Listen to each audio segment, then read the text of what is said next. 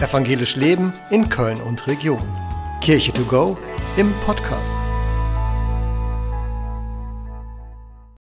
Kirche to go fragt, wie kommen die heiligen drei Könige in die Weihnachtsgeschichte?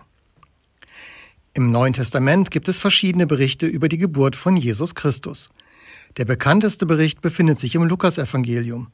Auch das Matthäusevangelium berichtet über die Geburt von Jesus.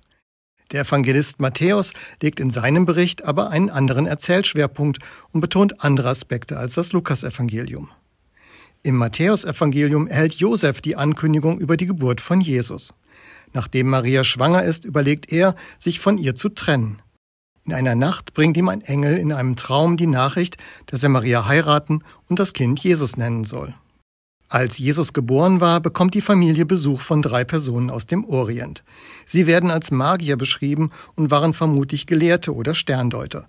Sie waren einem Stern gefolgt, der zu der Zeit über Bethlehem geleuchtet hatte.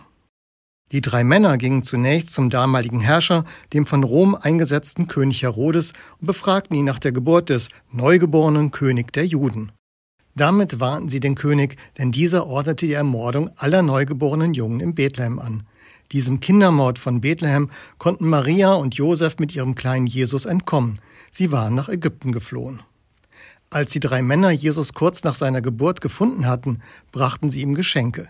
Der Brauch, die drei als heilige Könige zu bezeichnen, hat sich erst im frühen Christentum in Rom etabliert. Das Lukasevangelium berichtet in seiner Überlieferung von der Krippe und den Hirten. Aus dem Matthäusevangelium kommen die drei weisen Männer aus dem Orient hinzu.